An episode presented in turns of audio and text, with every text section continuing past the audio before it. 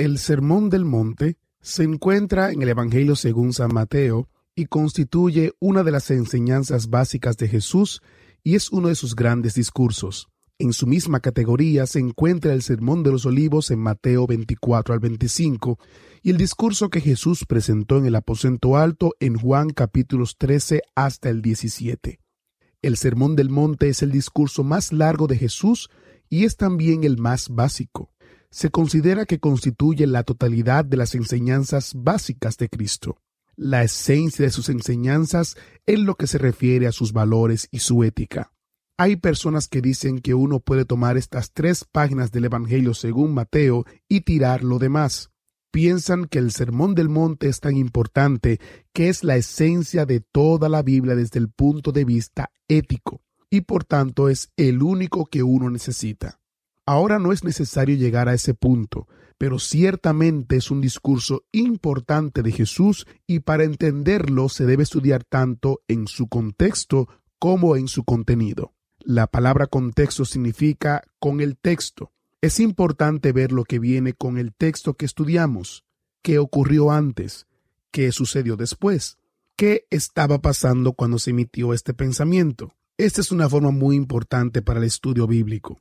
Así que al comenzar el estudio del Sermón del Monte, consideremos su contexto, el ambiente en que fue pronunciado. El Evangelio según San Juan escasamente alude a este sermón en su capítulo 6, donde se nos dice que grandes multitudes seguían a Jesús en este tiempo inicial de su ministerio. Y estas multitudes tenían toda clase de problemas. Jesús se enfrenta a estos problemas y sana a los enfermos. En Juan, versículos 2 y 3, Juan sencillamente dice que cuando Jesús subió a las multitudes y comprendió sus problemas, subió a un monte y allí se sentó con sus discípulos. Cuando se lee esto en el cuarto Evangelio no tiene mucho sentido, pero hay que recordar que Juan escribió después de Mateo, así que él no menciona lo que sí hacen los otros Evangelios. Él no tenía el propósito de hablarnos del sermón del monte, sin embargo, se refiere al contexto o ambiente en que fue presentado cuando dice que subió al monte y se sentó allí con sus discípulos. Marcos, por su parte, nos da un poco más de información. Él nos dice en Marcos capítulo 3, verso 7, que Jesús se retiró al mar con sus discípulos y le siguió una gran multitud de Galilea, así como de Judea, Jerusalén y Dumea del otro lado del Jordán y de los alrededores de Tiro y de Sidón. Cuando éstos oyeron lo que Jesús hacía, acudieron a él y les dijo a sus discípulos que le tuvieran siempre lista la barca a causa del gentío, para que no le oprimieran, porque había sanado a muchos de manera que todos los que tenían enfermedades iban a él. Así que Jesús subió al monte y llamó así a los que él quiso. Fueron a él y escogió a doce para que estuvieran con él y para enviarlos a predicar con autoridad y para echar fuera demonios. En Marcos capítulo 3 encontramos los nombres de esos doce apóstoles que él mismo Jesús escogió. En este capítulo, Marcos nos habla acerca del periodo inicial de las actividades de Jesús, tiempo en el cual estuvo en apogeo su ministerio de curación, sanando a todos los que acudían a él. Este ministerio de sanidades ocurrió a orillas del mar de Galilea. Ahora bien, el área del mar de Galilea se va elevando hasta formar colinas de diferentes alturas. El relato dice que subió a un lado de estas colinas. En algunas traducciones se usa la expresión las laderas de las montañas y lo que ocurrió fue que Jesús se separó de las multitudes que lo rodeaban y le pedían que los curara. Aparentemente se retiró a un nivel más alto, subió a las montañas e invitó a los que él quiso. Mediante esta invitación personal, todos subieron y fue allí, según Mateo, donde ofreció esta enseñanza que llamamos el Sermón del Monte. En Marcos capítulo 3, entre los versículos 13 y 14, podemos incluir todo el contenido de los capítulos 5, 6 y 7 de Mateo. Note que al final de la enseñanza que dio allí, comisionó a los doce según el relato de Mateo. Pero según Marcos, tuvo una reunión antes de la elección. Ese es el contexto que presenta el segundo evangelista. Ahora volvamos a Mateo. En su capítulo 4, a partir del versículo 23, encontramos la descripción del contexto. Después de esto tenemos el contenido mismo en los capítulos 5, 6 y 7. ¿Puede usted imaginar el contexto en que se dio esta gran enseñanza? Lo llamo el primer retiro cristiano. Creo que lo que Cristo hizo en esta ocasión fue muy estratégico y cumplió funciones de ejecutivo. Se dice que si uno quiere ser un buen ejecutivo tiene que aprender a hacer cinco cosas. Analizar, organizar, delegar, supervisar y finalmente agonizar. Primero se analiza la situación, luego organiza su aproximación de dicha situación. Mientras está organizando, aprende a delegar. Luego uno tiene que supervisar a aquellos a quienes ha delegado algo y puesto que no siempre harán las cosas como uno quiere, finalmente uno agoniza por causa de aquellos a quienes supervisa. En cierto sentido podemos aplicar esto a Jesús. Él sabe cuál es su misión, satisfacer las necesidades que tienen las multitudes. Creemos que esas multitudes con sus problemas representan al mundo, todos los problemas que tienen las personas de este mundo, físicos, mentales, emocionales y especialmente espirituales en nuestro tiempo son tratados de tal manera que muchos de los lesionados por las guerras y de los accidentados quedan recluidos en instituciones de salud. Muchas de esas personas no están en las calles de nuestro tiempo, sino recluidas, olvidadas. Si tenemos algún interés en ellas, tenemos que buscarlas. Pero en el tiempo de Jesús, las cosas eran diferentes. Todos estos lesionados que hoy se atienden y de beneficencia sencillamente estaban allí con la multitud que él vio. En todos los relatos de los evangelios se nos dice que cuando él vio las multitudes se conmovió por ellas. El significado de la lengua original del Nuevo Testamento indica que su cuerpo se conmovió hasta el punto en el que él sollozó por las multitudes, por cuanto ellas eran como ovejas que no tenían pastor no sabían distinguir entre su mano derecha y su mano izquierda. Jesús estaba ministrando esas multitudes y comprendió que él solo nunca podría resolver estos problemas, aunque era el Hijo de Dios hecho carne. Se podría considerar que lo que quiso decirles en aquel primer retiro cristiano que llamamos Sermón del Monte fue algo como lo que sigue. ¿Qué les parece si forma parte de la solución de todos estos problemas de la gente que está a la orilla del mar de Galilea? ¿Les gustaría ser parte de la respuesta para todas las necesidades que ven allá abajo al pie de la montaña? Como puede verse, cuando Jesús organizó el primer retiro cristiano, dividió la multitud en dos partes, sus discípulos y las multitudes. Cuando vemos el contexto del Sermón del Monte, Jesús presenta un desafío. ¿Ustedes son parte del problema o parte de la solución? ¿Son parte de la respuesta o simplemente constituyen otro signo de interrogación? Por supuesto, la gran pregunta es, ¿le gustaría ser parte de la solución? Bueno, si se unen conmigo en este retiro, les enseñaré cómo pueden ser parte de la solución, parte de mi respuesta a todos los problemas que hay allá con esa gente que forma parte de la multitud. Ese reto también es una invitación para nosotros. La pregunta también debemos recibirla. ¿Somos parte del problema o somos parte de la solución? Después que Cristo organizó el retiro, tuvo el propósito de delegar. Él los llama discípulos. Nosotros podemos llamarlos delegados. Él quiere que sus discípulos sean delegados. Tiene el plan de que todo lo que va a compartir con el mundo representado en esa multitud pase a través de la vida de sus delegados o discípulos como ocurrió cuando alimentó a los cinco mil. Vemos un cuadro de esto en el Evangelio según San Juan. Él pudo haber alimentado directamente a las multitudes, pero no lo hizo así. Estratégicamente colocó a sus apóstoles entre él y la multitud de personas hambrientas. Luego pasó el alimento que milagrosamente fue multiplicado en sus manos a las manos de ellos, y estos se los pasaron a las manos de la multitud. A esto se le puede llamar la parábola de la visión misionera de Jesús y forma parte del Sermón del Monte. Después que enseñó lo que encontramos en Mateo capítulos 5, 6 y 7, notamos que la enseñanza llega a la conclusión, comenzando con el versículo 13 del capítulo 7 de una gran invitación que es también un desafío. ¿Qué clase de solución son ustedes? ¿Qué clase de respuesta? ¿Qué clase de discípulos míos? ¿Qué clase de delegados? Ese es el sentido que tiene la invitación, que se da al final de esta gran enseñanza. En los versículos 13 y 14 del capítulo 7 parece que Jesús dice lo siguiente. Hay dos clases de discípulos, dos clases de soluciones, dos clases de respuestas, dos clases de delegados. los muchos y los pocos. Los muchos piensan que ayuda de manera fácil ser parte de mi respuesta, de mi solución, de ser uno de mis discípulos. Estos piensan que todo comienza con una puerta ancha, después de la cual hay un camino ancho, pero descubren que eso no los lleva a ser una de mis soluciones, una de mis respuestas, sino que conduce a la destrucción.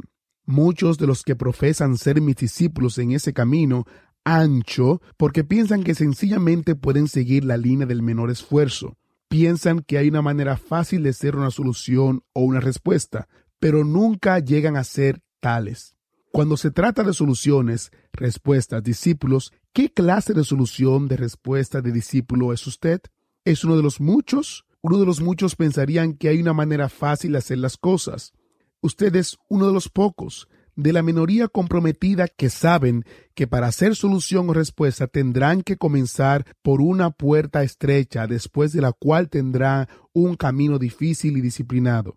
La última parte de su invitación que se encuentra al fin del capítulo 7 se refiere a qué hay y lo que es falso y lo que es verdadero. Para Jesús no es una sorpresa el hecho de que la iglesia es una multitud mezclada. En la parábola del trigo y la cizaña él enseñó que así sería. Allí presenta al Padre que siembra el trigo en el campo que es el mundo y el enemigo planta la cizaña en medio del trigo.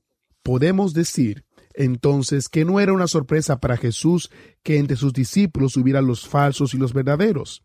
Al final de la invitación que dio en la conclusión de este retiro, según el capítulo 7 de Mateo, en la segunda parte de la invitación está el siguiente desafío. Usted es uno de los falsos o uno de los verdaderos. Es una de mis soluciones, de mis respuestas, de mis verdaderos discípulos o no. El resto del capítulo 7 se concentra en la tercera parte de su invitación. Se refiere que hay muchos que dicen, pero muy pocos que realmente hacen su voluntad y la de su Padre. Muchos me dirán en aquel día, Señor, Señor, entonces les declararé que nunca los conocí, apartaos de mí, hacedores de maldad. Estas son algunas de las pavorosas palabras de la Biblia y las personas acudirán a él en el juicio y resumirán su vida en tres palabras, hicimos muchos milagros. Jesús también evaluará sus vidas en tres palabras, hacedores de maldad. También les dirá, nunca os conocí. De manera que ustedes no estaban haciendo mi voluntad ni la de mi Padre, solo estaban hablando. Lo que Jesús dice en la tercera parte de su invitación es lo siguiente. ¿Usted es uno de los que dicen o uno de los que hacen? ¿Es usted solo un hablador? Y esa parece ser la manera como el Señor concluye el Sermón del Monte. Lo que acabamos de exponer constituye ese contexto en el cual fue dada esa gran enseñanza. Debemos hacernos algunas preguntas acerca de cuál es el contenido de este sermón, qué se enseñó en aquel primer retiro. En primer lugar, vamos a ver cuál es el contenido del capítulo 5 en el libro de Mateo.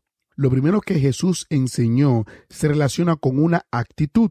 Los llamamos las bienaventuranzas o las actitudes bellas. Hay ocho bienaventuranzas y estas las podemos encontrar en Mateo capítulo 5 versículos 3 al 10. Cuenta el pastor Woodward que una vez escuchó a un predicador que hizo las siguientes preguntas por radio. ¿Estás confundido, perturbado, trastornado? ¿Necesitas que un médico diagnostique lo que tienes del cuello para arriba? El predicador pidió que le escribieran y que solicitaran su libro titulado Diagnóstico del cuello para arriba. Bueno, parece que Cristo piensa que si vamos a hacer su solución, su respuesta, tenemos que comenzar haciéndonos un diagnóstico del cuello para arriba. Cuán admirables son esas actitudes. Posteriormente, en la mitad de su enseñanza, él va a decir, ustedes pueden tener cuerpos de luz o de tinieblas. En otras palabras, ustedes pueden estar muy felices o deprimidos. La diferencia está en la manera como vean las cosas. Él lo expresó de la manera siguiente. La lámpara del cuerpo es el ojo. Así que si tu ojo está bueno o íntegro o sano, toda tu vida estará llena de luz. Pero si tu ojo es defectuoso, todo tu cuerpo estará lleno de tinieblas. Esto está en Mateo capítulo 6, versículo 23. Como usted puede ver, lo que realmente está diciendo es esto. La diferencia entre la felicidad y la infelicidad está en la respuesta a la pregunta ¿cómo ves las cosas? En la escritura, el ojo es un símbolo de la actitud mental o de la perspectiva. Se dice que en la vejez las arterias se endurecen, pero también a algunos se les endurecen las actitudes. Se vuelven amargos e infelices, agrios, negativos, y no es placentero estar con ellos. Las actitudes son muy importantes, estudiantes del Instituto Bíblico del Aire. Así es como Cristo comienza su enseñanza. Los eruditos que estudian el Sermón del Monte nos dicen que si estudiamos en el contexto que se dio, veremos la crisis que implica el hecho de llegar a ser cristiano. ¿Cuál es esta crisis que está implicada en el hecho de llegar a ser cristiano? Bueno, muchas personas responden de diferentes maneras. El Evangelio según San Juan hace hincapié en el acto de creer. Si uno cree, tiene vida eterna. Juan capítulo 3 y versículo 16. Así que el apóstol Juan dice, ¿quién es Jesús? ¿Qué es la fe? ¿Y qué es la vida eterna? Esa es la manera como Juan lo presenta. Pero Mateo presenta a Jesús como un rey que tiene un reino. El reino es una institución sobre la cual el rey domina. Él estaba reclutando súbditos para su reino. El principal asunto que encontramos al comienzo del Evangelio según Mateo, y especialmente al comienzo de este retiro, se puede resumir en la siguiente pregunta. ¿Está usted dispuesto a ser uno de sus súbditos sin pensar en el provecho que esto significará para usted, sino en el provecho que traerá esto a Cristo? Nos enfrentamos entonces en el momento de ser cristianos con la pregunta ¿qué provecho hay en eso para mí? ¿Eso significa que cuando yo muera iré al cielo? ¿Significa que voy a ser feliz aquí? ¿Significa que tendré lo mejor de ambos mundos? Posteriormente, Mateo nos dice, que si vamos a tener estas bienaventuranzas en nuestra vida, nosotros entonces somos la sal de la tierra y la luz del mundo. Notemos que Él no dice, ustedes pueden tener sal y bajar de la montaña y rociarla sobre la gente para resolver sus problemas. Tampoco dice, ustedes tienen la luz y pueden bajar a iluminar los lugares que están oscuros. La vida cristiana es algo que usted es. Algunos eruditos reducen la enseñanza del Sermón del Monte a las bienaventuranzas y todo lo demás es aplicación. De lo que se deduce la importancia de estas ocho bienaventuranzas es el carácter que debe ser formado en el creyente para constituirse en luz y sal de la tierra, es decir, para llegar a ser una respuesta de Jesucristo.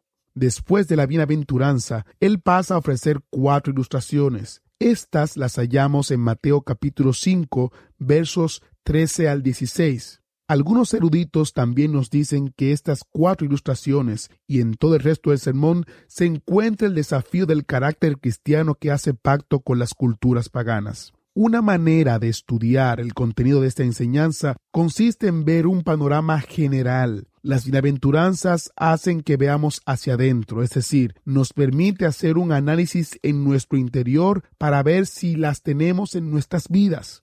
Esto es lo que podríamos llamar una mirada introspectiva. Posteriormente, en el resto del capítulo 5 de Mateo, encontramos el desafío a mirar alrededor. Ya que esa larga exposición alude a las relaciones y su aplicación, Mateo capítulo 5, versos 13 al 48, parece que esta porción bíblica del Señor se refiere a la manera de poner en práctica esas bienaventuranzas en relación al hermano, la esposa, el adversario, el enemigo y el sexo opuesto. En síntesis, todo trata sobre relaciones. Cuando uno llega al final de las consideraciones de Cristo con respecto a las relaciones sociales, comprende que Él presenta este desafío a mirar alrededor. Una vez que hemos visualizado esto, entonces estamos listos para analizar el contenido del capítulo 6, por cuanto este capítulo nos enseña a mirar hacia arriba. Resumiendo, en este capítulo 5 encontramos en primer lugar las bienaventuranzas. En segundo lugar, la proyección de estas bienaventuranzas en que somos sal y luz de la tierra. Y, en tercer lugar, encontramos la aplicación de estas bienaventuranzas en nuestras relaciones sociales.